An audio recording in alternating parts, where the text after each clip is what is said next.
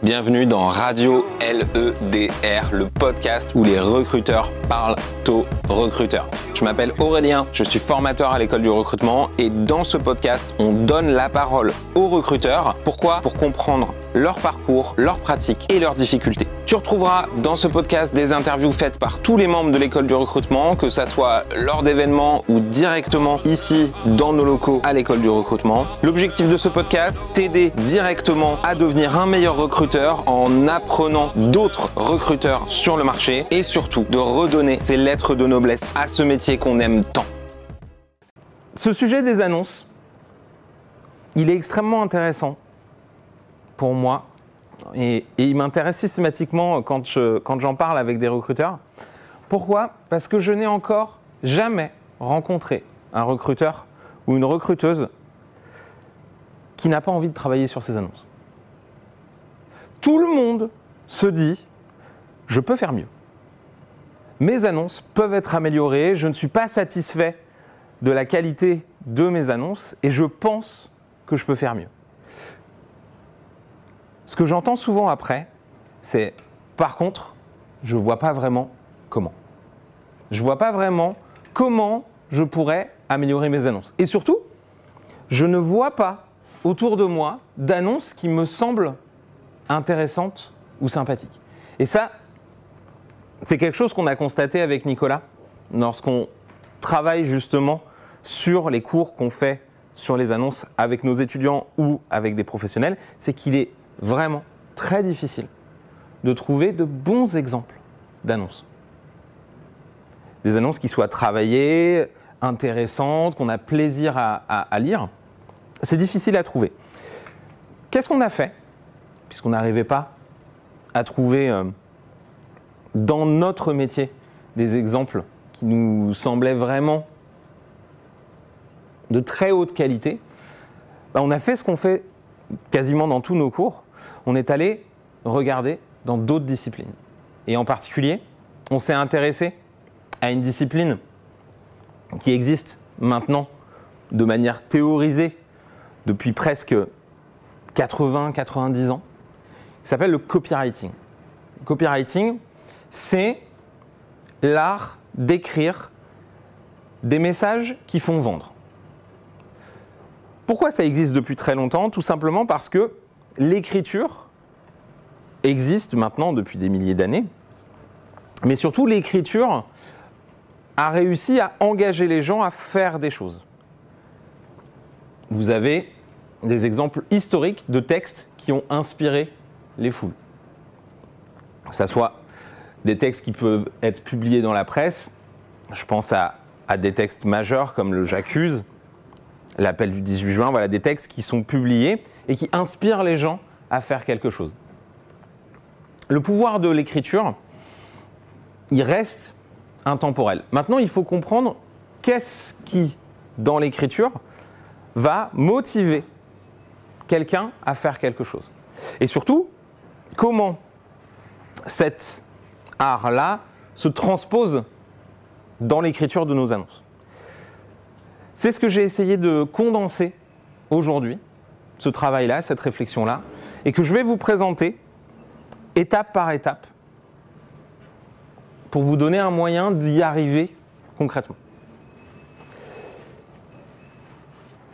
Alors, par quoi j'ai commencé lorsque j'ai réfléchi à écrire ce guide ultime pour écrire une bonne annonce?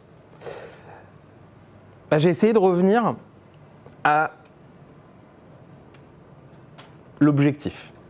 Quel est au final mon objectif lorsque j'écris une annonce? Quelqu'un? Pour me répondre, sauf les étudiants qui ont déjà entendu la réponse. Merci. Donner envie à un bon profil de postuler à mon annonce. Effectivement. L'objectif de l'annonce, c'est de donner envie à une personne qui correspond a priori à ce que l'on recherche de postuler. Qu'est-ce que ça sous-entend lorsqu'on veut donner envie à une personne en particulier de faire quelque chose? Si on veut donner envie à une personne en particulier, il faut aussi décourager les autres. Et c'est un principe qui peut paraître contre-intuitif quand on parle d'annonce, pour beaucoup de gens, c'est qu'au final, l'objectif d'une annonce, c'est de parler à une seule et unique personne, celle qui correspond. Votre objectif, lorsque vous écrivez une annonce, ce n'est pas d'avoir plein de candidatures, ce n'est d'avoir que des candidatures qui correspondent à votre besoin. Donc, c'est quelque chose dont il faut vous rappeler lorsque vous écrivez, c'est que justement, l'objectif de votre annonce est de ne pas plaire à tout le monde. C'est un travers qu'on a souvent lorsqu'on écrit une annonce, on a peur de se limiter, on a peur du vide, on a peur de l'absence de retour. Et c'est quelque chose, c'est une chose à laquelle on peut être confronté. Souvent, lorsque je parle à des recruteurs, ils sont face à deux cas de figure, souvent radicalement opposés. Soit ils ont énormément de candidatures, mais très peu qui correspondent, soit ils n'en ont pas du tout. Le fond, c'est qu'ils ont rarement du coup ce qu'ils recherchent. Donc on va regarder ensemble comment on peut atteindre cet objectif. Comment on va réussir à écrire quelque chose qui va nous permettre non seulement de convaincre la bonne personne de postuler, mais également de se faire dire à nos lecteurs, c'est peut-être pas pour moi. C'est peut-être pas pour moi. Alors, comment on va y arriver? Et ça, c'est quelque chose qui peut être un peu décevant. En règle générale, dans la vie d'ailleurs, quand, c'est le cas, mais qui peut être un peu décevant lorsqu'on réfléchit à comment écrire une annonce. Une bonne annonce, en fait, c'est beaucoup de préparation. Vous avez, avant de commencer à écrire, fait 90% du travail pour réécrire une bonne annonce. Ce travail d'anticipation, c'est lequel? Je vais vous en parler. Le premier travail à effectuer, c'est de réfléchir à qu'est-ce qui doit apparaître dans mon annonce. Quels sont les éléments que je veux faire transparaître Quels sont les points clés qui vont ressortir Et donc pour les récupérer, tout ça, évidemment, ça doit venir du brief que vous faites avec votre opérationnel. La première étape d'une bonne annonce, c'est un bon brief. Naturellement. Alors, comment savoir ce qu'il faut mettre dans une annonce? Quels sont les éléments qui vont vous permettre de faire la différence dans votre écriture. Ce que j'ai fait, c'est que j'ai regardé au final trois études, trois grandes études qui ont été conduites une par LinkedIn, une par un organisme indépendant qui s'appelle le Talent Board, qui fait des études sur l'expérience candidat, et une étude qu'on avait conduite nous-mêmes avec nos étudiants auprès d'une population de candidats, pour savoir, au final, qu'est-ce que les candidats attendent dans une annonce? Plutôt que de me dire qu'est-ce que moi j'ai envie de mettre en avant, je me suis posé la question de, d'accord, qu'est-ce que les gens ont envie de voir? Et je suis arrivé à la liste que je vais vous présenter, que j'ai séparée en trois catégories. L'indispensable, l'essentiel et l'exceptionnel. L'indispensable, c'est ce qui doit paraître absolument dans votre annonce. Si vous n'avez pas ça, vous n'arriverez pas quelque part à commencer à convaincre votre, votre cible. Si vous, et il y a un élément sur lequel j'imagine on va pouvoir discuter. Mais si vous avez tous ces éléments-là, vous allez immédiatement commencer à intéresser votre lecteur. Alors, qu'est-ce qu'il y a dans l'indispensable? Dans l'indispensable, il y a le salaire. Je suis désolé de vous le dire. il y a plein de gens que ça bloque. C'est le premier élément qui est cité dans toutes les études des attentes des candidats sur les annonces. Ça peut être difficile à entendre, mais c'est ce que le, terrain nous répond. Alors, je comprends. J'ai été à votre place. Je me suis retrouvé côté entreprise et parfois on nous dit bah non, on ne peut pas le mettre. Il y a euh, telle ou telle contrainte, on ne veut pas que nos concurrents soient au, courant de nos salaires. Parfois, on ne veut pas admettre que pour un même poste à l'intérieur de l'entreprise, les gens sont payés différemment aussi. Et donc parfois remettre le salaire à l'extérieur, c'est aussi montrer à ceux de dedans qui ne sont pas si bien payés que ça. Peut arriver. Mais le fait reste que si vous indiquez le salaire dans votre annonce, naturellement, vos candidats vont la juger plus utile et plus informative. Donc sur ce point-là, je comprends que ça peut être difficile, mais soyez conscient que si vous le faites, ça vous permet naturellement d'améliorer la qualité de votre annonce, immédiatement. D'autres informations de base. Alors, ça peut paraître trivial, mais ayant fait le travail de consulter un très grand nombre d'annonces pour travailler avec mes étudiants sur les meilleurs exemples et les pires exemples, il y a plein d'annonces dans lesquelles ces informations sont manquantes. Ces informations, c'est la localisation du poste. Pourquoi? Tout bêtement, parce que lorsque je consulte une annonce, bah, je vais réfléchir en premier, en tant que candidat, à trois choses. Est-ce que le salaire me correspond? Est-ce que c'est près de chez moi? Et est-ce que les missions me correspondent? Les trois premiers éléments sur lesquels vont se baser la décision de votre, de votre, de votre candidat ou de votre candidate, c'est ces trois éléments-là. Qu'est-ce qui est le plus, le plus intéressant? Ce qui est le plus intéressant, c'est ce qui est réaliste. C'est-à-dire, si vous avez un poste sur lequel vous avez une, euh, j'allais dire une, euh, une exigence qui est variable sur l'expérience, vous pouvez mettre une fourchette. Après, il faut que cette fourchette, elle puisse permettre au candidat de se projeter. C'est-à-dire, si vous avez une fourchette de 80K, oui, du coup, ça ne sert à rien. D'ailleurs, ça me fait poser des questions extrêmement sérieuses sur votre qualification de besoin. Souvent, lorsqu'on fait cet exercice, si on n'arrive pas à mettre le doigt précisément sur une fourchette ou sur un, montant, on aura rarement un montant précis. Sauf si on est sur des grilles de salaire qui sont extrêmement fixes et que voilà, c'est la même chose pour tout le monde, il n'y a pas de discussion. Ça, d'ailleurs, vous pouvez l'écrire. Salaire fixe à ce niveau d'expérience pour toutes les personnes qui sont recrutées. Du coup, ça facilite souvent l'écriture du salaire. Mais si vous faites une fourchette, si vous avez du mal à définir cette fourchette, le problème, il est souvent dans votre définition de besoin. Il n'est pas, euh, il se répercute sur votre annonce, en fait. Donc je le disais, premier élément, l'importance du brief pour arriver à, bien travailler sur votre annonce. Le type de contrat, les missions, ouais, pardon. Oui. Je veux dire, euh, petite question sur le salaire. Euh, sur les tu l'exprimes en outil ou tu l'exprimes en, Je l'exprime en en package ou en, Ah. en fixe? Je pense aux commerciaux notamment qui peuvent être en 50-50. le plus de détails possible, le mieux. Ok.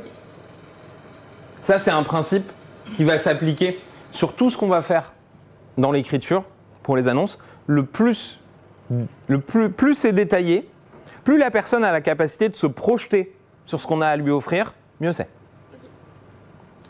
Naturellement. Donc si, le, si la rémunération est structurée 50% de fixe plus 50% de variable et que vous mettez directement les conditions d'obtention du variable, la personne est fixée dès le départ. La date, la date de démarrage, la durée quand c'est pertinent, imaginons si c'est un contrat euh, à durée déterminée, la durée du contrat, et les compétences hiérarchisées. Alors, encore une fois, travail à faire lors de votre brief. Qu'est-ce que je veux dire quand je parle de hiérarchisation des compétences? Je veux dire que dans les compétences que vous recherchez, il y en a certaines que vous considérez comme absolument nécessaires et certaines que vous pouvez considérer comme ce que les Américains appellent le nice to have. Ce petit bonus qui pourra faire la différence entre un candidat et un autre, mais si vous ne trouvez personne, celle que vous êtes prête à négocier. Celle que vous êtes prêt ou celle que vous êtes prête à négocier. À partir du moment où vous avez ça, vous pouvez d'ores et déjà écrire une annonce correcte. Et vous remarquerez que la plupart du temps, on se contente de ça pour écrire l'annonce. Quel est le profil qu'on recherche? Qu'est-ce qu'il va faire? Et quelles sont les conditions euh, autour du contrat qu'on va lui proposer Ça, c'est la base. Si vous n'avez pas ça, ne commencez même pas. Retournez voir votre, votre, votre, votre opérationnel et recommencez votre brief. Après l'indispensable, ce que j'ai appelé l'essentiel, ce que les gens considèrent comme important lorsqu'ils veulent consulter un poste. Essentiel, le contexte du recrutement. Pourquoi est-ce que ce poste existe? Pourquoi vous cherchez quelqu'un? Un élément extrêmement important lorsqu'on essaye de vendre un produit, c'est d'expliquer pourquoi le produit existe. Qu'est-ce qu'il cherche à résoudre? Donc le contexte du recrutement, expliquer à votre candidat ou à votre candidate pourquoi vous avez besoin de lui ou d'elle. Et ça va l'engager, ça va lui faire comprendre quel intérêt elle va avoir à venir. Ensuite, élément extrêmement oublié et fortement valorisé par les candidats, l'équipe. Les gens avec qui cette personne va travailler. Combien de personnes? Quelles sont les compétences de l'équipe? Depuis combien de temps euh, elle, est, constituée? Donnez le maximum de détails sur ces, éléments-là et vous allez aider votre candidat ou votre candidate à se projeter. Savoir ce qu'on va faire, c'est important. Savoir avec qui on va le faire, ça l'est également. Et donc, au-delà de l'indispensable, ce que je dis comme essentiel, c'est de savoir avec qui on va travailler. Également important, pour qui on va travailler. Pour qui je vais travailler Qui va être mon manager Comment il aime fonctionner Est-ce qu'il est plutôt euh, dans des points réguliers Est-ce qu'il laisse de l'autonomie Voilà. Un élément qui va être important aussi pour la prise de décision, c'est le processus de recrutement. Là, qu'est-ce que vous faites en intégrant le processus de recrutement dans votre annonce? Vous aidez votre candidat ou votre candidate à se projeter, à savoir ce qu'il qu attend. Ça rassure, naturellement, de savoir où est-ce que je vais, qu'est-ce qui va se passer une fois que j'appuie sur le bouton postuler. Ça lève aussi potentiellement une objection qui est euh, d'accord, mais euh, dans combien de temps je vais avoir un retour si j'envoie mon CV J'ai pu le faire avec d'autres entreprises et soudainement c'est le trou noir et j'ai jamais de retour. Si vous dites dès l'annonce, voilà, vous déposez votre CV, nous répondons aux candidatures sous X jours, euh, X semaines, je ne sais pas, regardez en moyenne ce que vous êtes en capacité de faire. Et si vous êtes sélectionné, vous passerez un entretien qui va évaluer telle ou telle compétence. J'ai vu certaines entreprises même aller jusqu'à dire avec qui l'entretien va, va, avoir lieu, mettre le lien du profil LinkedIn de la personne. Encore une fois, on va essayer d'aider le candidat à se projeter sur la prochaine étape et le rassurer sur qu'est-ce qui va se passer, comment il va être traité? Pourquoi on fait ça? On le fait justement pour enlever au candidat la crainte de ne pas savoir ce qui va se passer. Et du coup, si on lève cette crainte, on encourage à la candidature. Et enfin, l'exceptionnel, c'est ce que j'ai trouvé dans quelques annonces et qui fait vraiment la différence dans l'écriture, c'est, ce sont les conditions de réussite du poste. Vous écrivez dès l'annonce ce qui, quelles sont les attentes que vous avez et comment vous allez déterminer si la personne que vous allez recruter a rempli ses missions ou pas.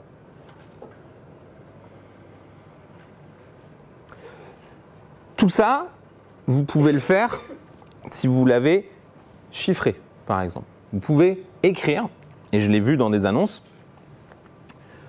vous aurez rempli votre mission si à la fin de votre première année, vous avez réussi à faire ça, ça et ça.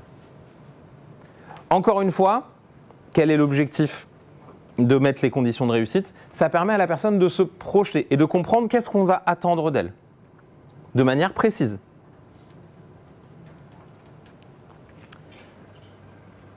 Une projection à court, moyen terme, qu'est-ce que ça veut dire? Ça, c'est une, pratique que j'ai trouvée dans les annonces d'une entreprise que vous connaissez peut-être qui s'appelle Lever, qui fait des ATS, que, que vous utilisez peut-être. Et eux, comment ils travaillent sur leurs annonces?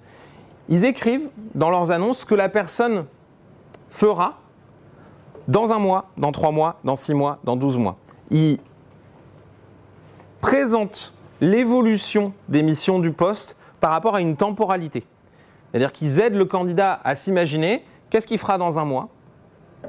On peut comprendre que voilà, avec l'intégration, il va prendre ses missions au fur et à mesure, il va travailler progressivement sur les sujets qu'on va lui demander, à 3 mois, à 6 mois, à 12 mois. Encore une fois, on est sur cette même idée de donner les conditions qui vont faire que la personne va réussir dans son poste, mais surtout on va l'aider à savoir comment elle va s'intégrer et comment son poste va se déployer.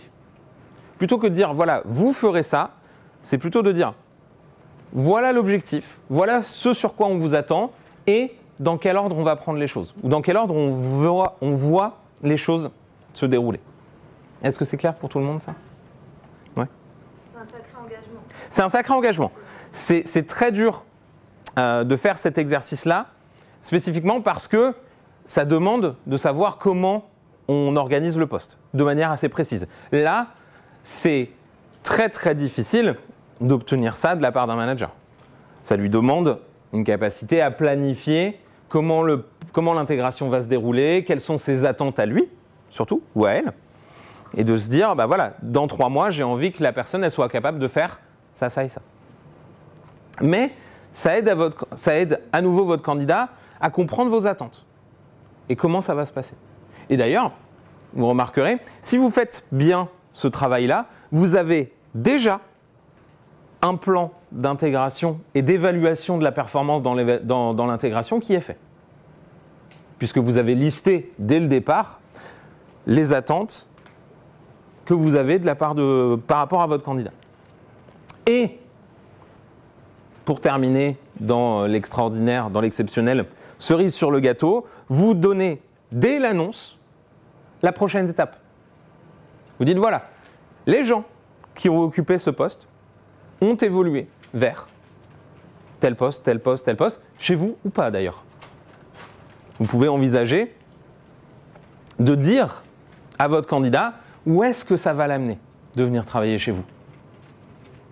On est à nouveau dans la projection, dans l'idée que vous allez démontrer à votre candidat qu'est-ce que vous attendez de lui et surtout qu'est-ce qu'il va pouvoir obtenir en venant chez vous.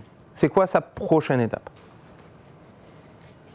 Vous l'avez remarqué, plus on avance dans, les, dans la liste, plus c'est difficile à définir, plus c'est difficile à obtenir, plus ça demande de travail. C'est pour ça que je voulais hiérarchiser. Indispensable, essentiel et vraiment exceptionnel. Si vous arrivez à mettre tout ce qu'il y a dans la liste dans votre annonce, vous aurez quelque chose d'extraordinaire et d'extrêmement détaillé. Voilà. Donc à vous de voir jusqu'où vous voulez aller, jusqu'où vous avez la capacité d'aller. C'est un investissement que vous faites justement pour essayer d'attirer la bonne personne. Euh, en cabinet de recrutement, il nous arrive de ne pas mentionner le nom de l'entreprise qui recrute. Qu'est-ce que j'en pense? Voilà. Au final, ça va être, handicapant, c'est certain. Mais ça ne vous empêche pas de développer tout ce que j'ai écrit là. Au final. Si vous avez de l'information sur le contexte, sur euh, l'émission, sur les éléments, vous pouvez écrire tout ça sans dire où est-ce que c'est. Après, plus vous écrivez, plus ça va être facile de savoir où est-ce que c'est. Donc euh, après, c'est, euh, je ne vais pas euh, m'en rentrer dans un débat sur le modèle économique des cabinets de recrutement, mais cette pratique, elle est surtout là pour, qui, elle vient d'une peur de perdre une mission, surtout quand on est mis en concurrence avec d'autres cabinets sur, sur, le même, sur le même poste. Donc, encore une fois, comme le, comme le, comme le salaire, c'est une, euh, une dynamique extérieure qui vient impacter votre annonce. Parfois, vous pouvez la gérer, parfois non. Donc, il faut en être conscient et essayer de faire le maximum pour compenser. Alors, le paradoxe qu'on a lorsqu'on réfléchit à comment on écrit son annonce, beaucoup de gens ont peur de faire long. Pourquoi? Parce qu'ils ont peur de faire ennuyeux. Ils ont peur que les gens décrochent, qu'ils ferment la page. C'est ce contre quoi on va essayer de lutter, justement, dans notre écriture. Et je vais vous donner des clés pour y arriver. Le plus important dans l'écriture de votre annonce, c'est pas de faire long ou court, c'est de faire concis.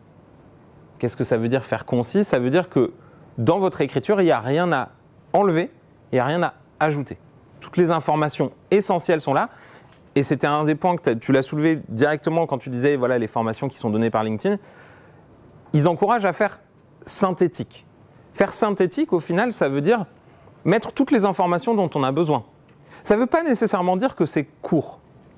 Euh, un exemple que Nicolas aime beaucoup prendre euh, lorsqu'on parle de ce sujet-là, c'est Harry Potter.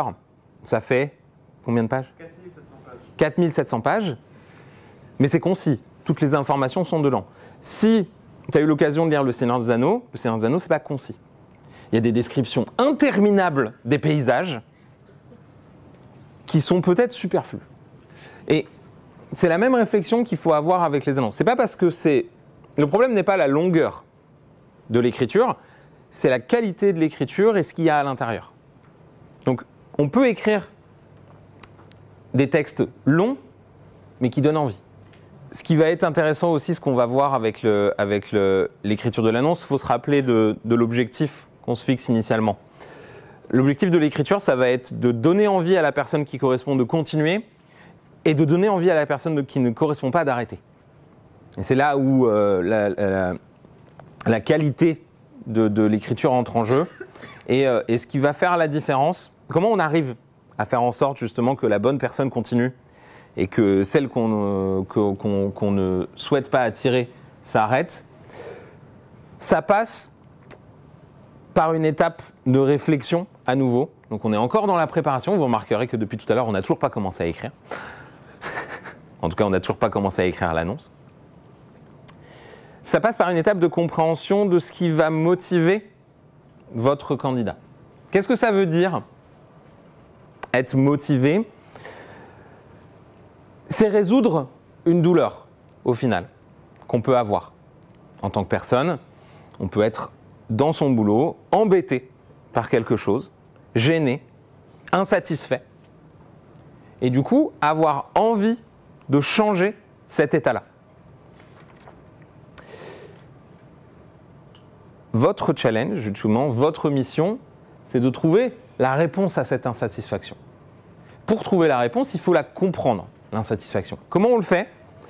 À nouveau, en marketing et là également en design, il y a un- une pratique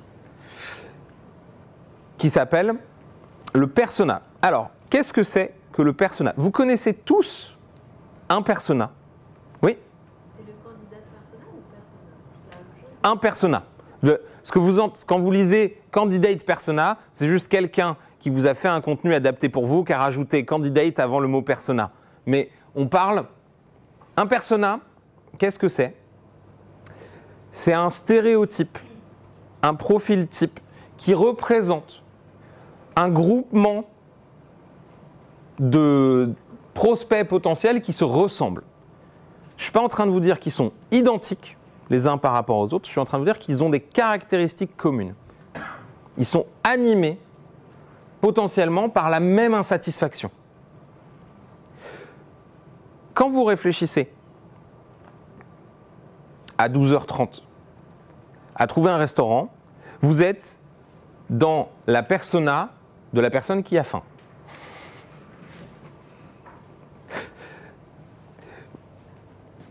Pour comprendre aussi un peu mieux ce qu'est un persona, je vais vous rappeler un, exemple que, a priori, vous connaissez tous et toutes, et dont vous avez tous et toutes déjà entendu parler, c'est la ménagère de moins de 50 ans. La ménagère de moins de 50 ans, c'est un persona, c'est un stéréotype d'une personne, d'un contexte et de ses comportements, de ses attentes. Alors d'ailleurs, dans la discussion que j'avais avec les étudiants, j'ai euh, un élément qui est ressorti qui était assez intéressant, qui est qu'apparemment, on ne dit plus ménagère de moins de 50 ans, on dit acheteuse de moins de 50 ans. Pourquoi? Parce qu'il y a un élément responsable des achats, pardon, de moins de 50 ans. Merci à mes élèves qui me rappellent notre discussion. Responsable des achats de moins de 50 ans. Pourquoi? Parce que les choses ont changé en fait. Au niveau de la société, c'est plus valorisant effectivement, mais quand on observe la population en règle générale, il est vrai que dans les 50 dernières années, les femmes maintenant travaillent plus. Donc elles sont de moins en moins des ménagères. Par contre, elles restent majoritairement responsables des achats.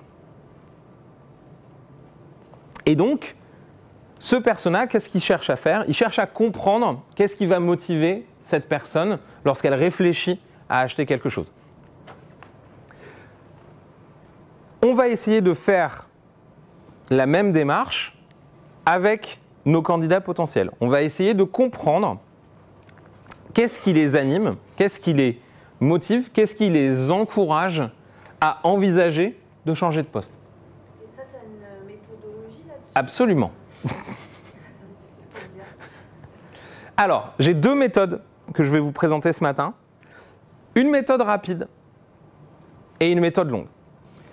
La méthode rapide, c'est une méthode qui vient du copywriting, s'appelle le BFD.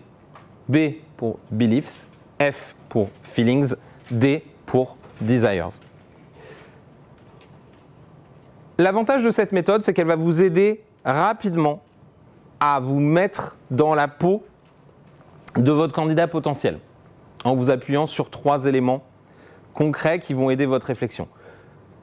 Le problème de cette méthode, c'est qu'elle se base à 100% sur votre intuition et sur votre connaissance de votre supposé du comportement de votre candidat. Elle ne se base pas sur des interviews, sur des études, sur, sur les données que vous avez. Elle se base 100% sur votre intuition et sur votre ressenti. Mais c'est une première étape déjà pour essayer de comprendre votre candidat. Qu'est-ce qu'on fait quand on fait le BFD d'un candidat? On se pose les questions suivantes. Quelles sont les croyances de mon candidat. Beliefs, première étape. Qu'est-ce qu'il croit sur mon entreprise? Est-ce qu'il nous voit positivement, négativement? Est-ce qu'il euh, a déjà entendu parler de nous? Euh, Quelle est l'image qu'il se fait de euh, mon poste, de mon entreprise? Qu'est-ce qu'il croit également être la bonne prochaine étape pour sa carrière? Un certain nombre de questions que vous pouvez vous poser pour comprendre l'état d'esprit de votre candidat au moment où il, réfléchit à, à- à votre annonce. Feelings, là, on essaye de comprendre au niveau émotionnel le ressenti de votre candidat. Est-ce qu'il est déjà en poste? Est-ce qu'il est relativement satisfait de ce qu'il fait? On peut imaginer quelqu'un qui euh, est content dans son poste, qui vient d'apprendre que son entreprise va fusionner avec un, un autre, euh, un autre grand groupe et qui est peut-être un petit peu inquiet de ce qui va lui arriver. Vous avez régulièrement des, euh, fusions entre des aujourd'hui entre des, des grandes, des grandes sociétés et des plus petites. Si vous réfléchissez à la persona du salarié de la petite entreprise, vous pouvez comprendre qu'elle puisse être inquiète de ce qui va lui arriver, potentiellement. Et desires, c'est qu'est-ce que je veux maintenant? Je crois certaines choses, je me sens actuellement de telle ou telle manière, qu'est-ce que je veux? Qu'est-ce qui en découle? Qu'est-ce que je veux obtenir? Si vous arrivez à répondre à ces trois questions-là, à ces trois éléments-là, qu'est-ce que vous allez pouvoir faire? Vous allez pouvoir renforcer ou essayer de modifier la croyance de votre cible. Vous allez vous appuyer sur l'émotion qu'il ressent actuellement pour faire passer votre message. Et vous allez essayer de répondre à son désir, à ce qu'il veut obtenir. Je reprends un exemple très simple que je vous ai dit tout à l'heure. Imaginons que je suis la persona de la personne qui a faim à 12h30. Je crois que c'est important de m'occuper de ma santé et de manger correctement. Je me sens euh, relativement bien, je suis un petit peu fatigué parce que j'ai faim. Et j'ai envie d'avoir à manger rapidement et de préférence quelque chose qui, euh, soit euh, pas trop cher. Quelle pourrait être la réponse que vous apportez à ce personnage-là Quel message vous pourriez écrire? Pour le convaincre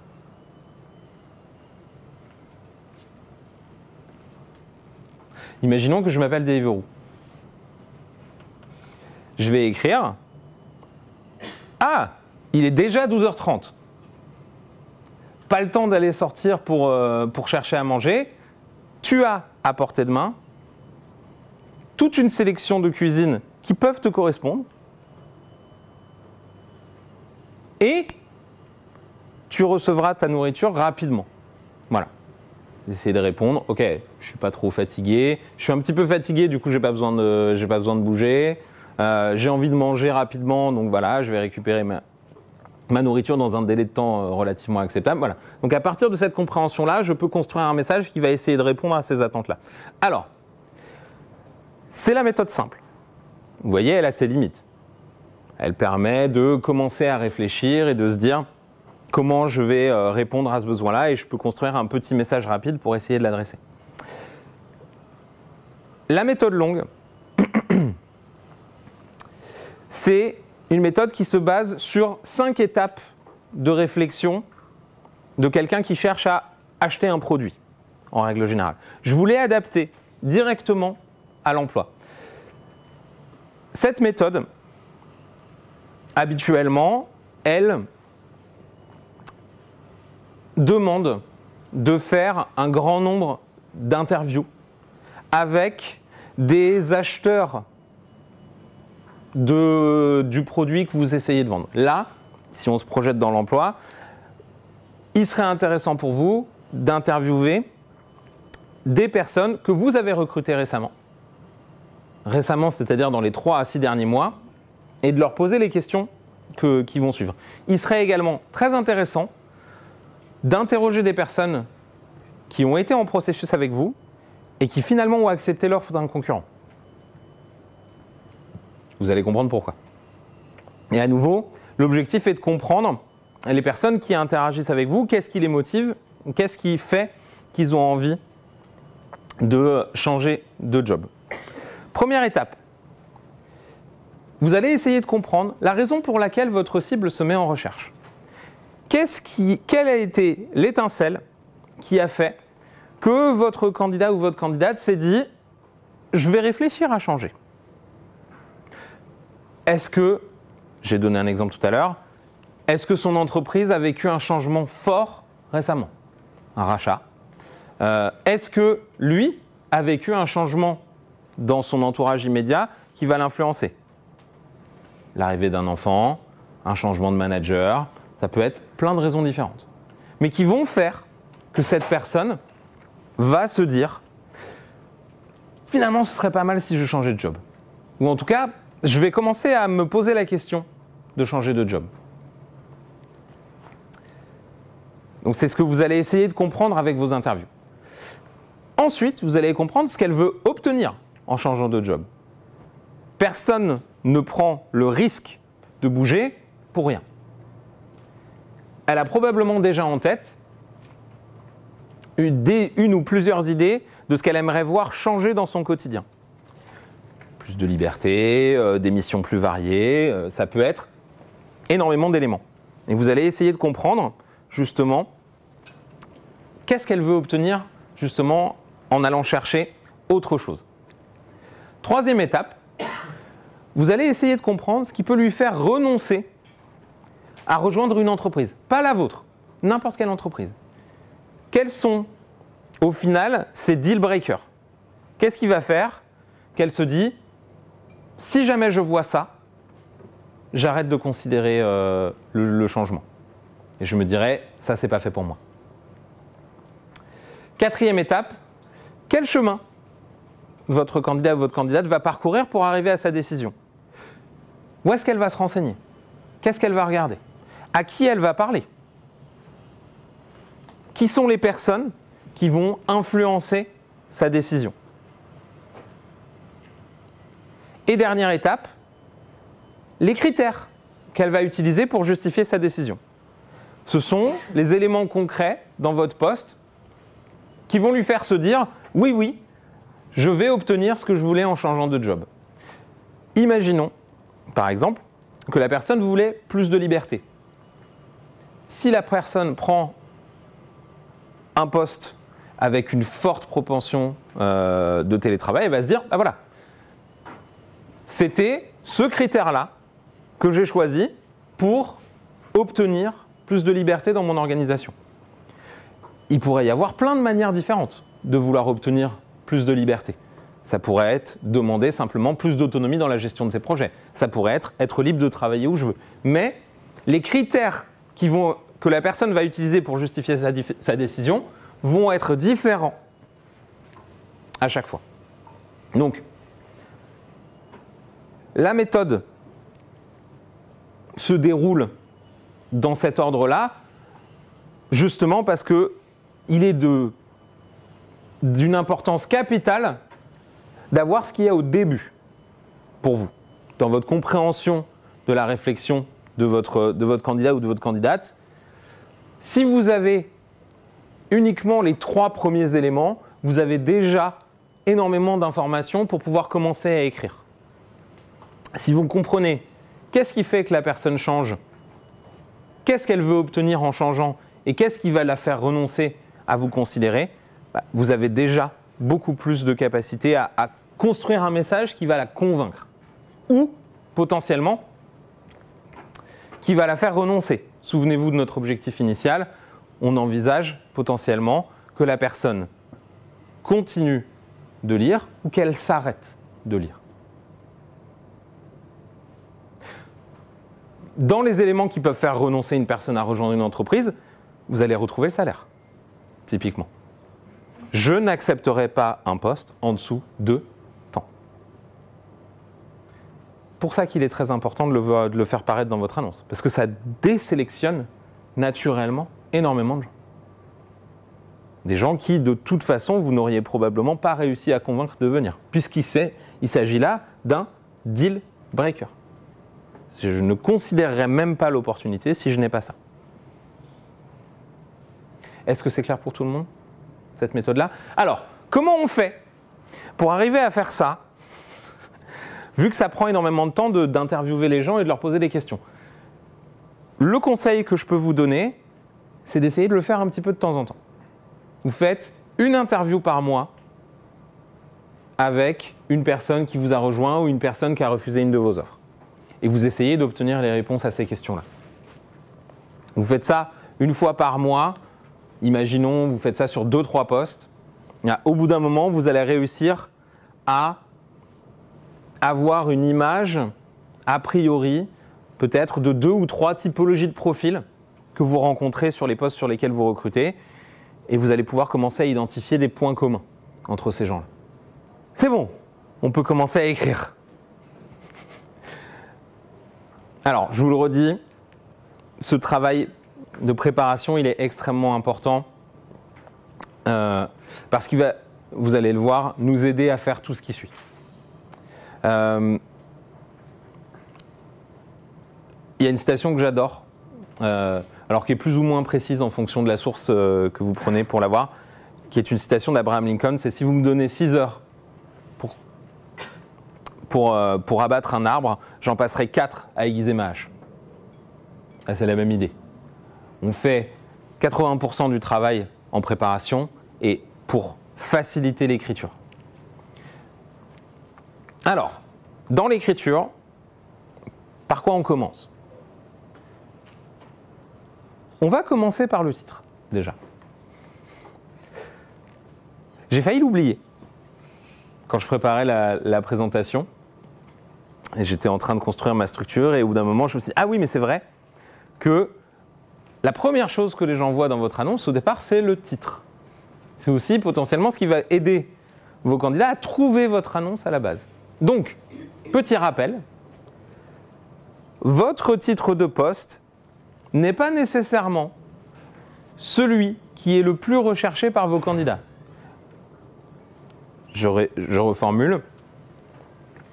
La manière que vous avez de présenter votre poste, le nom du poste, n'est pas nécessairement celui le plus utilisé aujourd'hui par les entreprises. Ce qui veut dire que dans l'imaginaire de votre candidat, eh ce qui va rentrer dans un moteur de recherche ne correspond pas nécessairement à ce que vous, vous avez écrit qu'en titre de votre annonce. Je vois ça typiquement sur les postes de recruteurs. On a aujourd'hui 25 manières de dire recruteur. On peut dire recruteur, on peut dire recruiter en anglais, parfois on dit tech recruiter, parfois on dit talent acquisition manager, parfois on dit talent acquisition executive, parfois voilà. Et donc il y a plein de manières différentes d'exprimer un même poste. On peut aussi dire chargé de recrutement. Ce qui va être intéressant pour vous, c'est de savoir qu'est-ce que les gens cherchent. Quels sont les mots-clés qui sont utilisés? Pourquoi? Parce que vous avez envie, en premier lieu, que les gens trouvent votre annonce. Donc il faut réfléchir, non pas à comment vous appelez votre poste, mais surtout à ce que les gens cherchent en premier lieu. Comment vous faites pour trouver ça? Alors, une des techniques qu'on utilise, c'est de regarder, vous avez des, euh, sur Indeed des tendances de recherche. Le, vous pouvez évaluer le nombre de recherches sur un titre de poste. Je ne sais plus exactement où est-ce que ça se trouve, mais euh, il vous donne le volume de recherche sur un certain nombre de mots-clés. Google vous permet également de mesurer le volume de recherche sur une série de mots-clés. Donc, premier élément, trouver les bons mots-clés, ceux qui vont attirer des candidats vers votre annonce. Ensuite, qu'est-ce qu'on pourrait mettre dans le titre pour encourager les gens potentiellement à cliquer dessus? Très très difficile pour quelqu'un de se dire en fait un junior c'est ça ou quelqu'un d'expérimenté c'est ça. Donc l'idée est bonne, mais il faudrait euh, peut-être le faire avec plus de détails. Vous pourrez écrire 3 ans d'expérience dans le titre. Qu'est-ce qu'on pourrait mettre d'autre dans le titre? Le lieu, effectivement. Qu'est-ce que vous allez mettre dans le titre de votre annonce? Potentiellement, n'importe quel élément qui apparaissait dans la liste indispensable qu'on s'est dit au début. Le type de poste, le salaire, la localisation, le type de contrat, la durée. Qu'est-ce que ça va faire? Ça va permettre à votre cible, dès la lecture du titre, de savoir si elle va cliquer ou pas. Et surtout, vous lui faites gagner un temps non négligeable. Si le salaire ne correspond pas dès le titre, je ne vais pas regarder. Si la localisation ne correspond pas dès le titre, je ne vais pas regarder. C'est ce qui se fait aujourd'hui.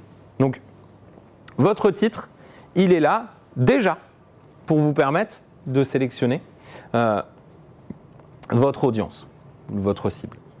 Ce à quoi je réfléchissais, pour moi, c'est le triptyque mission, localisation, salaire. C'est-à-dire le titre du poste, qu'est-ce que je vais faire, où est-ce que c'est, pour combien. Pour moi, c'est le triptyque que je garderai dans le titre. Si vous voulez mettre le type de contrat, c'est bien, c'est un bonus. Mais je pense de manière essentielle, de manière indispensable, c'est titre de poste, localisation, salaire. je prends l'exemple par- euh, je prends l'exemple d'un Indeed. Indeed, vous avez le titre vraiment, euh, et je crois qu'ils mettent un petit paragraphe du début du poste. Mais ouais, donc euh, vous avez votre titre en entier, il n'y a pas nécessairement d'informations complémentaires. Donc voilà. Réfléchissez aux informations qui doivent paraître dans le titre, ou en tout cas avant que la personne arrive dans votre annonce. C'est bon pour tout le monde? Par quoi on commence? Dans notre annonce On va commencer par une promesse. Qu'est-ce que c'est qu'une promesse? Dans le cadre de notre annonce C'est la solution que vous apportez à la frustration de votre candidat. Vous avez fait votre travail préalable de réfléchir à qu'est-ce que la personne a envie, pourquoi elle, pourquoi elle a envie de bouger, qu'est-ce qu'elle a envie de changer? Et vous allez apporter, dès le début de l'annonce, la réponse à cette question-là. La réponse à cette insatisfaction. Je vais vous donner un exemple qu'on a travaillé cette semaine avec les étudiants. Je, leur- ai fait faire une interview avec moi. Euh, on a suivi la méthode là, des, cinq, euh, des cinq étapes euh, pour comprendre ce qui m'avait motivé à partir de mon ancienne boîte et à arriver ici. Je leur avais dit en particulier que à l'époque j'étais frustré par des process qui étaient assez longs, de devoir avoir des validations systématiques avec beaucoup de gens et que j'avais pas le sentiment d'avoir de l'impact dans ce que je faisais. Je ne voyais pas le résultat de mes actions et j'avais pas trop de liberté pour le faire. Une de mes étudiantes a écrit la promesse suivante. En rejoignant l'école l'école du recrutement, tu pourras tester, mesurer et ajuster l'impact de tes actions. Plus besoin d'attendre que Jean-Michel valide avec Élise pour qu'elle présente le projet à Jean-Louis afin que Louis prenne la décision de refuser ton idée. En deux phrases, au début de l'annonce, on répond directement à mon insatisfaction. Et je me dis, ah, je vais peut-être lire la suite. Je vais peut-être lire la suite. Donc, l'objectif de la promesse, c'est ça. C'est de, dès le départ, faire comprendre à votre candidat que vous êtes la réponse à son problème. Vous êtes la réponse à son, insatisfaction. C'est quoi l'objectif d'une bonne promesse? Ça crée naturellement un point d'accroche avec la personne. Elle se dit Ah, on me parle, on s'adresse à moi, en tout cas, on s'occupe de moi. La bonne promesse, elle donne envie de lire la suite. Elle met en haleine. Elle se fait se dire Ah, quelqu'un m'a compris. Et du coup, j'ai envie de savoir comment ils vont m'aider. Pourquoi je vous en parle là? C'est que c'est la première chose à laquelle vous pouvez réfléchir une fois que vous avez terminé, de travailler sur votre persona. Si vous avez compris le profil type de la personne que vous pouvez attirer, vous pouvez, dès le départ, écrire la promesse que vous allez leur faire. Et ça, peu importe au final euh, le, où est-ce que vous allez la mettre dans votre annonce. Moi, ce que je vous conseille, c'est de la mettre au tout début, parce qu'évidemment, c'est comme ça que vous allez accrocher votre lecteur. Mais vous pouvez la voir en flottant, j'allais dire, et la, positionner euh, à l'endroit où vous voulez dans votre annonce. Une fois que vous avez votre promesse, il faut réfléchir à la structure de l'annonce. Plutôt que de vous lancer directement dans l'écriture, réfléchissez à comment vous allez organiser les informations. Je vous ai donné un conseil, c'est celui de commencer par la promesse. Mais après, comment vous organisez le reste? Je vous ai mis un exemple là, à gauche, qui vous démontre l'importance de la structure. Nous avons à gauche une annonce qui n'est pas structurée et à droite une annonce qui est structurée. C'est quoi la différence entre les deux Pour vous? La visibilité déjà. La lisibilité. Une annonce structurée, c'est une annonce qui est facile à lire. Que je sais où je peux aller chercher des infos Oui. La structure, c'est pas uniquement les titres, c'est aussi le gras. C'est se dire ah, je vois, on m'a mis, on m'a pointé du doigt les informations clés. Vous remarquerez d'ailleurs que comme vous êtes un peu loin de l'écran, du coup, votre œil est naturellement attiré par les éléments qui sont en gras ou les éléments qui sont euh, d'une couleur différente. Alors que sur l'annonce de gauche, votre œil n'est pas nécessairement attiré par quelque chose en particulier, à part potentiellement les titres que vous avez là. Donc, travailler la structure, c'est vous assurer, avant d'avoir même commencé à, écrire le détail de votre annonce, qu'elle va être lisible. Et surtout, que vous allez faciliter la lecture de, de votre candidat. Et surtout, remplir votre objectif qui est de le garder, de l'emporter dans la lecture de votre annonce.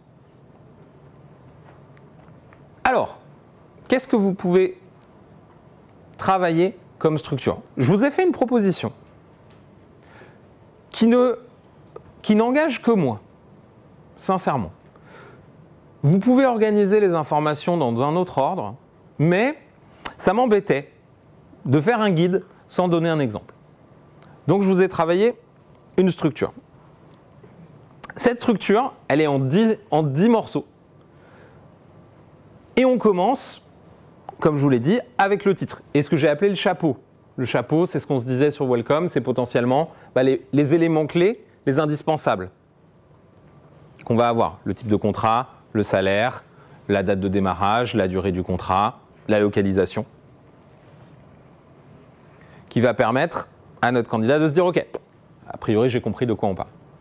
La promesse, tout de suite, pour emporter votre candidat ou votre candidate dans ce qu'on appelle en copywriting l'effet toboggan.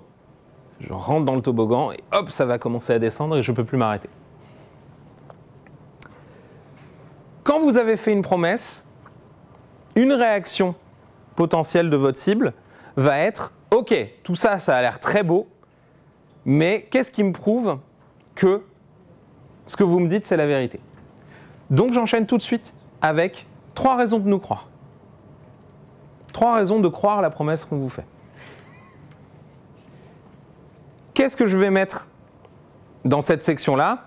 Je vais mettre ce que j'offre dans mon poste ou ce que j'offre en règle générale qui permet de justifier ma promesse. Donc ça peut être, imaginons là pour mon, mon cas précédent où euh, j'étais insatisfait par les, les procédures de validation et de ne pas avoir d'impact sur mon poste. Pourquoi tu n'auras plus à attendre que machin valide truc, etc. Parce que tu seras ton propre boss, au final. Tu organiseras tes horaires comme tu le souhaiteras. Et tu seras maître à 100% de tes projets. Parce que nous sommes une petite entreprise et que du coup, bah, on a besoin que les gens soient autonomes et qu'ils puissent tout faire par eux-mêmes.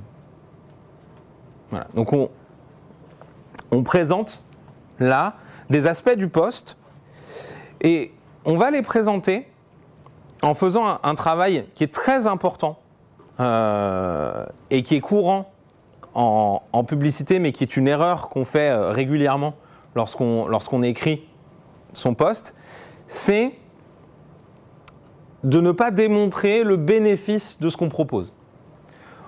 On dit télétravail possible. Alors qu'on pourrait dire vous aurez la liberté d'organiser vos horaires comme vous le souhaitez. Car vous travaillez chez vous. Ou on pourrait dire vous arrêterez de galérer dans les transports le matin. Très différent de dire ça que de dire télétravail possible.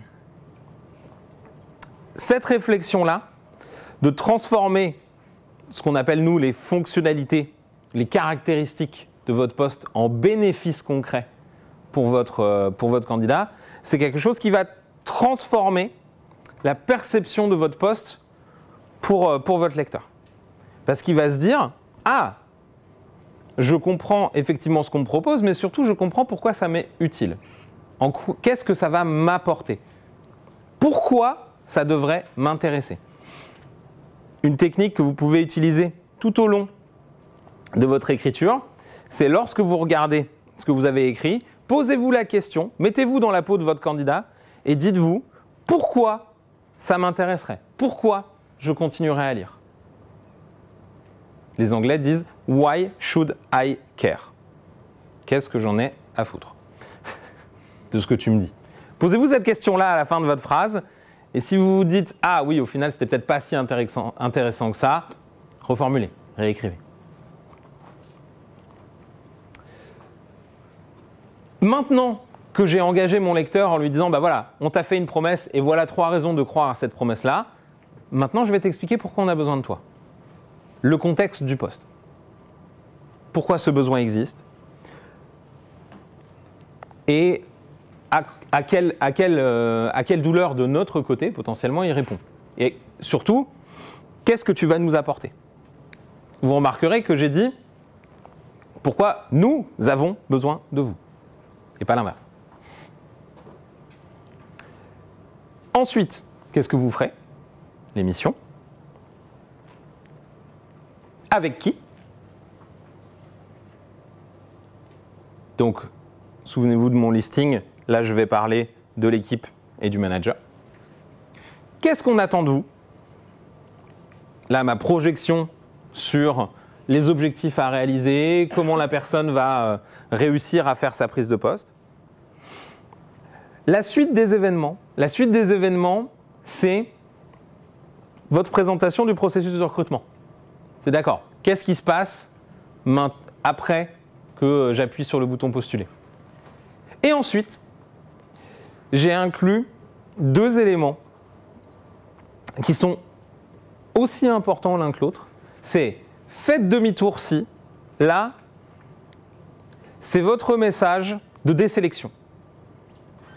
Il y a potentiellement des aspects dans votre annonce qui ne vont pas plaire à tout le monde dans votre offre. Vous avez parfois dans votre culture des aspects qui intéressent certaines personnes et qui en repoussent d'autres. C'est le moment de les mettre. C'est le moment de dire à votre lecteur, voilà, tout ça, ça a l'air de vous intéresser, mais faites attention, on sait que certaines personnes euh, n'apprécient pas tel ou tel aspect de notre fonctionnement, de notre culture, euh, de ce poste-là. Il a des avantages et des désavantages, et on vous le dit dès le départ. Est-ce que j'ai des exemples? Je peux en prendre un. Je reprends mon exemple euh, que j'utilisais avec, que j'utilise avec moi qui change de poste, qui vient à l'école du recrutement. Si l'école du recrutement avait écrit une annonce, ils auraient pu me dire fais demi-tour. Si tu as du mal à t'organiser par toi-même. Parce que tu vas être tout seul. Tu vas souvent être tout seul. Et tu as la responsabilité de t'organiser tout seul. Donc si tu as besoin qu'on te dise quoi faire, va-t'en. Fais demi-tour.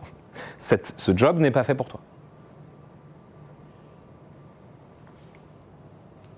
Encore une fois, vous essayez d'engager votre lecteur et de le projeter dans son environnement cette section-là, elle est bien écrite si la personne se dit Ah, ça, c'est pas moi.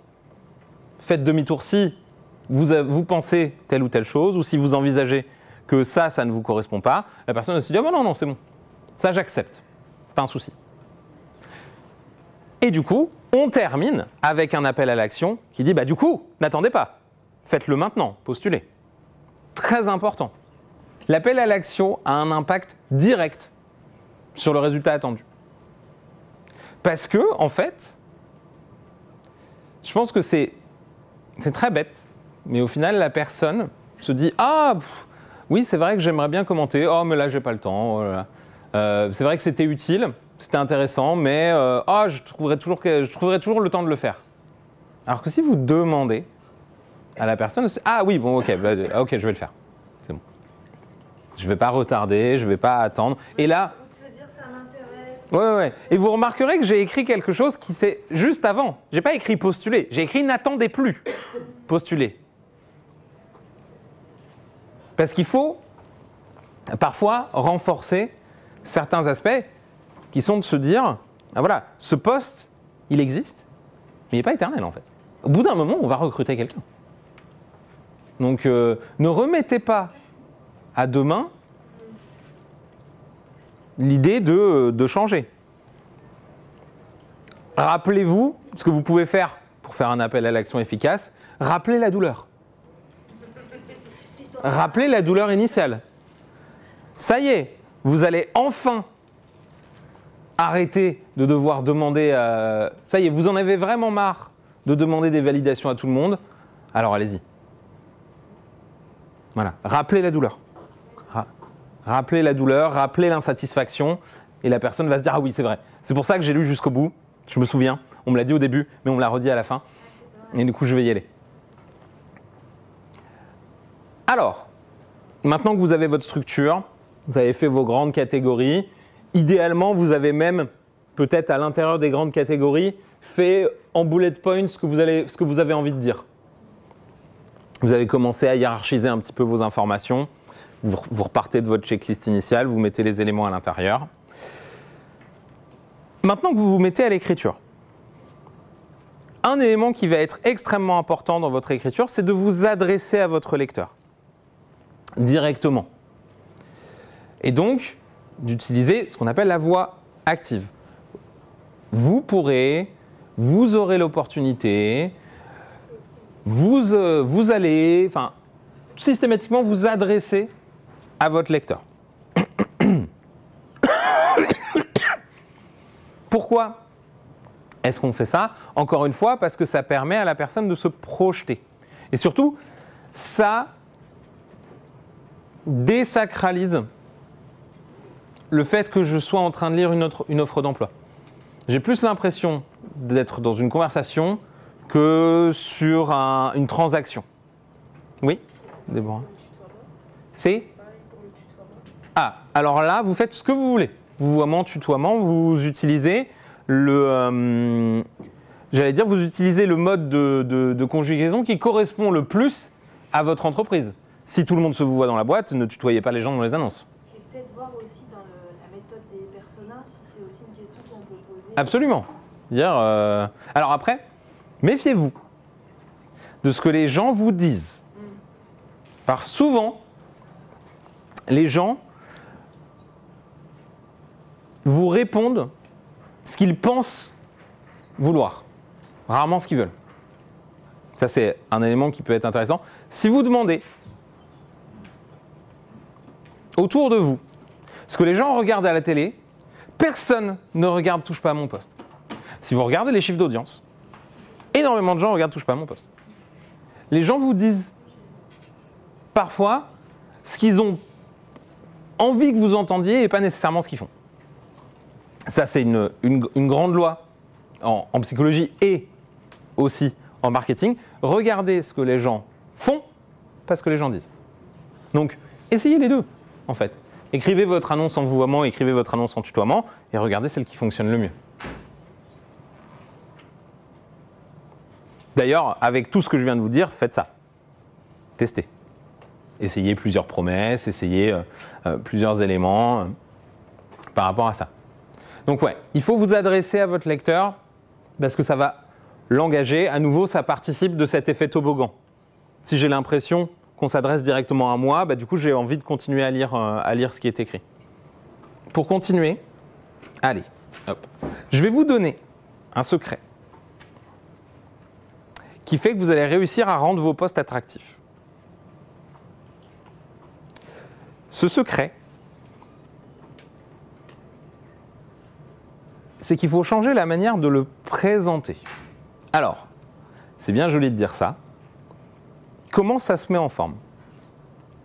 Et d'où je tire ça? Je vais vous donner un exemple. J'ai écrit un élément de mission, ici, que vous auriez pu trouver dans une annonce. Vous travaillerez avec peu de supervision. Nous attendons donc du candidat sélectionné qu'il soit très autonome. Voilà, somme toute euh, très standard, quelque chose que vous auriez pu lire dans une annonce. J'ai d'ailleurs utilisé la voix active. Vous travaillerez. Et ensuite, j'ai réécrit. Allez, comme ça.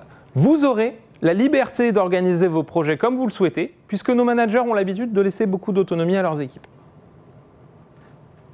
Pas du tout la même chose. C'est quoi la différence entre les deux?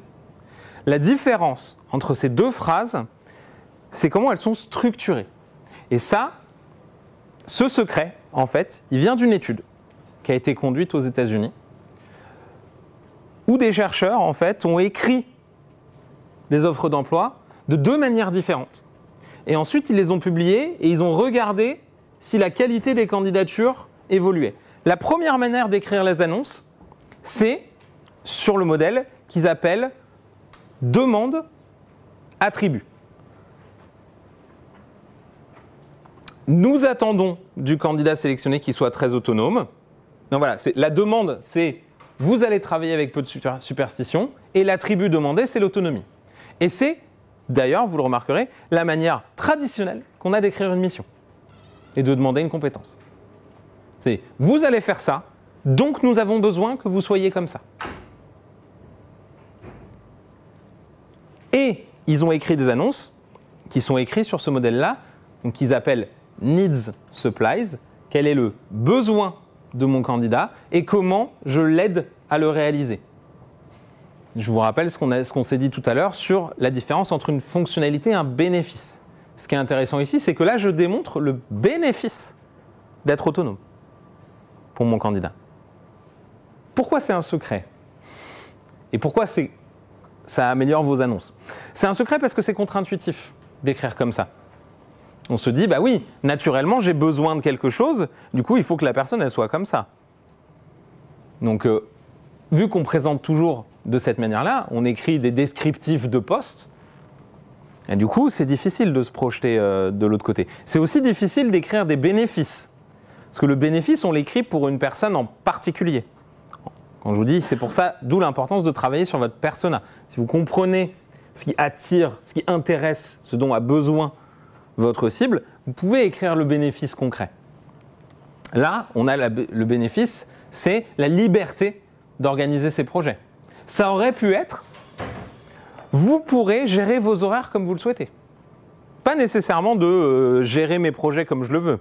C'est vous, là, vous gérez votre temps comme vous le souhaitez. Un autre bénéfice qui, parlera peut-être à, un autre persona que celui que vous avez, euh, que vous avez écrit initialement. Et ce qui est intéressant ici, c'est qu'on écrit comment la mission va permettre à la personne de réaliser son besoin. C'est ça qui va faire la différence dans votre écriture. Dans l'étude, qu'est-ce qui s'est passé? Quelle a été la différence entre l'annonce qui est écrite sur le modèle qu'ils appellent demande attribut et le modèle besoin et, euh, euh, et réponse aux besoins? L'annonce en Needs Supplies a obtenu 20% de candidatures en plus. Et elle a multiplié par 3 le nombre de candidats qualifiés qui ont candidaté. Un élément qui est très intéressant dans ce mode d'écriture, c'est qu'il il ne vous aide pas à désélectionner des gens. Ce qu'ils ont remarqué, c'est que le nombre de candidats qualifiés ne changeait pas. Le, nombre de candidats qui n'étaient pas qualifiés ne change pas entre les deux annonces. Par contre, il augmente de manière significative le nombre de candidats qualifiés. Pourquoi? Parce qu'en fait, il démontre à des gens qui lisent votre poste et qui se disent OK, qu'est-ce que j'en ai à faire de ce que tu me proposes? que ils en ont peut-être quelque chose à faire. Ça va peut-être les intéresser. Un élément qui est également très intéressant dans l'étude, c'est que ça fonctionne particulièrement bien sur les postes qui sont difficiles, sur lesquels on a du mal à attirer. Pourquoi? Tout simplement, et c'est même somme toute assez logique, parce qu'on fait l'effort d'expliquer aux gens pourquoi ils ont intérêt de venir. C'est un style d'écriture qui parle surtout à ceux qui n'ont pas besoin de vous, en fait, à la base, qui se disent bah non, moi j'ai pas besoin de changer. Il y a un truc qui me frustre un peu, mais euh, j'ai pas besoin de quelqu'un d'autre. Là, vous démontrez pourquoi la personne va être, intéressée par l'idée de vous rejoindre. Est-ce que c'est clair pour tout le monde tout ça? Maintenant que je vous ai donné le secret pour arriver à, à rendre votre poste attirant, on va retourner un tout petit peu sur ce qui, sur ce qui fâche lorsqu'on est dans, dans l'écriture de ces, de ces annonces-là, et qui vont être les réactions qu'on va vouloir éviter chez notre lecteur. On va vouloir éviter le je ne comprends pas ce qui est écrit. Qu'est-ce que ça veut dire? Ça veut dire pas de jargon et pas de langue de bois. il y a une corrélation directe entre la simplicité de votre écriture et le fait que les gens lisent votre annonce en entier. Qu'est-ce que je dis quand je dis simplicité de votre écriture? Il faut écrire comme si votre lecteur était en CM2. Pas de mots complexes, pas de tournure de phrases alambiquées, pas de termes abscons. Écrivez comme si votre lecteur était en CM2. Plus c'est écrit simplement, plus c'est lu. Ce que je dis, c'est qu'il ne faut pas utiliser des termes que la personne ne connaît pas, ou en tout cas qui l'empêchent de comprendre le message qu'on veut faire passer. C'est un défaut qu'on a souvent dans l'écriture, c'est qu'on veut écrire comme Hugo ou comme Proust. Non, non, écrivez comme si vous écriviez à votre neveu, nièce, cousin, cousine euh, qui, est, euh, qui a 11 ans. Vous verrez, ça marchera tout de suite beaucoup mieux. Je ne vois pas de quoi on parle. C'est quoi l'erreur qu'on fait? Alors si notre lecteur se dit je ne vois pas de quoi on parle, c'est pas très clair. Ça manque de détails. Si vous dites que vous êtes situé à Paris, ou si vous dites que vous êtes à 5 minutes du métro Saint-Lazare, c'est pas du tout la même chose. C'est pas du tout la même chose. Le détail va aider votre lecteur ou votre lectrice à se projeter dans ce que vous lui proposez. Et c'est un élément qui est extrêmement important. Il faut que votre lecteur ou votre lectrice puisse se dire, je vois très clairement de quoi on parle. Ce qui m'est présenté. Ce qu'on disait tout à l'heure, c'est, je finis de lire et je me dis, j'ai pas de questions en fait. J'ai toutes les informations qu'il me faut. Il faut éviter que votre lecteur ou votre lectrice se dise je ne te crois pas. Alors, le travers ici, c'est potentiellement pas la surpromesse. C'est important de faire une promesse qui soit grande, qui soit engageante, mais c'est surtout de faire des promesses sans apporter la preuve de ce qu'on dit. Si vous dites juste ça va être génial, mais que vous ne m'expliquez pas pourquoi, bah, du coup je ne vous crois pas. J'ai pas de raison de vous croire. Souvenez-vous dans la structure que j'avais construite, promesse et ensuite trois raisons de me croire. Et enfin, il ne faut pas que votre lecteur ou votre, votre lectrice se dise je ne me projette pas. Là, on a réfléchi ensemble sur comment je permets à ma cible de s'imaginer sur le poste. Qu'est-ce qu'elle va faire demain? Qu'est-ce qu'elle va faire dans un mois? Qu'est-ce qu'elle va faire dans trois mois? Qu'est-ce qui sera attendu d'elle? Quel va être le processus de recrutement? Quelles sont les prochaines étapes une fois que la personne appuie sur le bouton postuler? Voilà. Quelques travers à éviter et quelques questions à vous poser, des feedbacks à rechercher lorsque, lorsque vous, vous montrez votre annonce à quelqu'un. Si jamais vous, vous montrez votre annonce à quelqu'un et qu'il vous dit une de ces quatre phrases, c'est qu'il faut retourner bosser.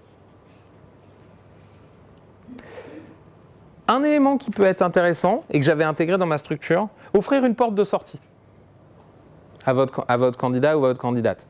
Dans sa lecture, à un moment, vers la fin, vous pouvez lui dire, peut-être que c'est pas pour toi.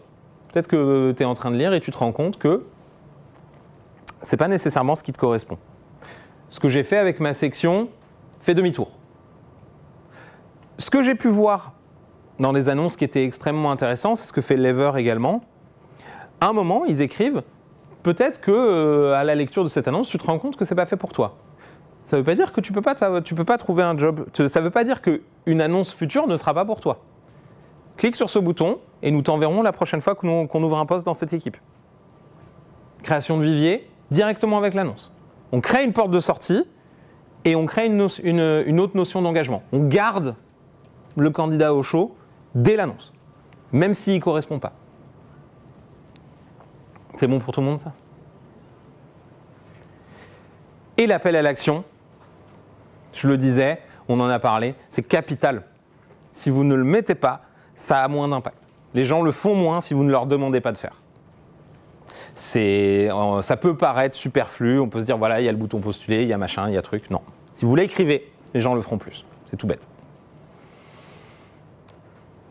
Ça y est, on a fini d'écrire. On a fini notre annonce.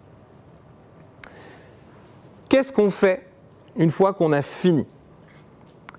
La plus grande erreur que vous pourriez faire à partir du moment où vous avez terminé votre annonce, c'est de penser qu'elle est finie.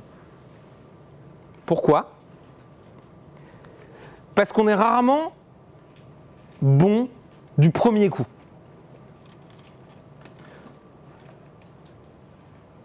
Souvent, les gens ne sont pas des bons écrivains, ils sont de très bons réécrivains. C'est la réécriture qui va vous aider à améliorer votre annonce. Faites un premier jet, faites-vous à partir de votre structure un premier élément. Et ensuite, soit laissez-vous du temps, laissez-le reposer et relisez. Et regardez si vous pouvez améliorer quelque chose, soit donnez-la à quelqu'un d'autre. Montrez-la à quelqu'un d'autre, à un de vos collègues, à votre opérationnel, et dites-lui, qu'est-ce que tu en penses? Positivement et négativement. Qu'est-ce que tu en penses? Et surveillez les quatre phrases que je vous ai mentionnées précédemment. Est-ce que la personne vous dit Ah, là, je ne comprends pas ce qui est écrit Ah, j'ai du mal à me projeter Ou je ne vois pas trop de quoi on parle Si vous avez ce retour-là, c'est que vous avez quelque part une faille dans votre écriture. Conseil, évidemment, qui va vous aider à, à rédiger tout ça. Quand je dis il faut apprendre à réécrire, ça veut aussi dire qu'il faut apprendre à ne pas se corriger systématiquement quand on est en train d'écrire. C'est très dur, en particulier parce qu'aujourd'hui on écrit beaucoup sur ordinateur et que le bouton effacer est à portée de main systématiquement, de faire d'une traite. On écrit un paragraphe, on le relit, on le recorrige, on le relit, on le recorrige, et après on passe à la suite. Essayez de tout écrire d'un coup, et après revenez dessus. Ça va vous aider dans, votre, dans votre rédaction. Si possible, partez d'une feuille blanche.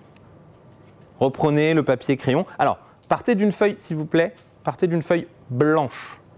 Pas d'une feuille avec des lignes, pas d'une feuille à carreaux. Les études démontrent que les feuilles avec des lignes réduisent la créativité. Oui. C'est pour ça que nous, moi j'adore le fait qu'on ait des murs blancs pour écrire. Qu'on n'est pas bloqué. Le cerveau se contraint et réduit sa créativité s'il y a des lignes quelque part. C'est très bizarre. Moi, je ne l'explique pas, je l'ai lu. Et, euh, et, je trouvais ça extrêmement intéressant. Donc ouais, si vous voulez être le plus créatif possible, partez d'une feuille blanche. La plus grande erreur que font les gens qui s'essayent à la publicité, c'est qu'ils essayent d'être drôles plutôt que d'essayer de vendre. L'humour est parfois un outil qui va vous aider à vendre mais, il n'est pas nécessaire. On peut très bien écrire sans être drôle et donner envie. L'humour aide. Surtout, en fait, l'humour, il aide à quoi? Il aide à générer une émotion chez votre lecteur. La joie, le, le rire. L'émotion rend votre annonce plus mémorable. Vous vous souvenez pas nécessairement de euh, ce que vous avez vécu en détail, mais vous vous souvenez de comment vous vous sentez. Je prends un exemple régulièrement. Euh, je prends le métro tous les jours. Je ne me souviens pas dans le détail de, de, tous les trajets en métro euh, que je prends. Par contre, je me souviens très très bien de deux ou trois trajets où j'étais en retard, où j'ai raté mon métro et du coup j'étais énervé. Je me souviens parce que j'étais énervé, spécifiquement, à ce moment-là. Donc on utilise l'humour, les gens veulent utiliser l'humour justement pour générer une émotion, pour rendre l'écriture mémorable. Mais ce n'est pas nécessaire. Vous pouvez, je vous l'ai démontré tout à l'heure, générer une émotion de manière différente. Si vous parlez de la frustration de la personne, la promesse que je vous ai lue qui m'était faite à moi, elle parlait directement à ma frustration.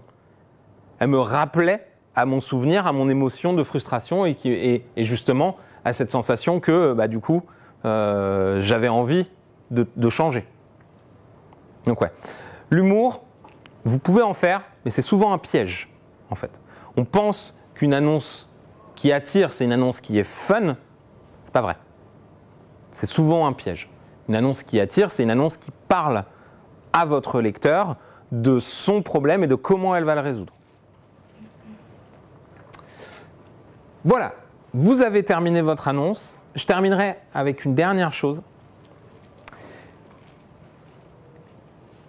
Vous avez terminé votre annonce, elle est magnifique, elle est extraordinaire. Vous la publiez. Comment vous faites pour savoir si elle marche ou pas? Je vais terminer avec la métrique qui pour moi était reine lorsque je travaillais sur ces sujets-là en entreprise, c'est le ratio entre le nombre de candidatures qualifiées que vous recevez et le nombre de candidatures que vous recevez au total. Votre objectif dans votre annonce, c'est que ce ratio soit le plus haut possible. Évidemment que le volume soit important, mais attachez-vous principalement à voir si ce ratio-là est élevé. Si ce ratio-là est élevé, vous avez rempli votre objectif initial lorsque vous avez, vous avez voulu écrire votre annonce, qui était d'écrire quelque chose qui attire les personnes que vous recherchez et qui repousse celles que vous ne recherchez pas. Merci.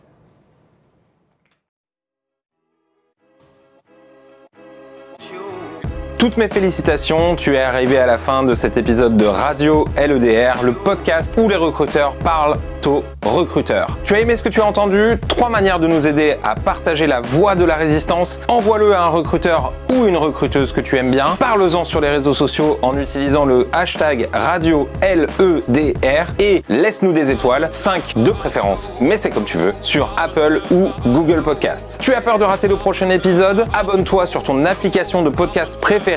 Tu peux nous retrouver sur Spotify, Apple Podcasts, Google Podcasts ou même SoundCloud. Et pour patienter, tu peux retrouver toute l'actualité de l'école du recrutement sur LinkedIn, sur la page l'école du recrutement ou sur Twitter at LEDR France. D'ici là, je te laisse avec une seule mission, être fier d'être recruteur.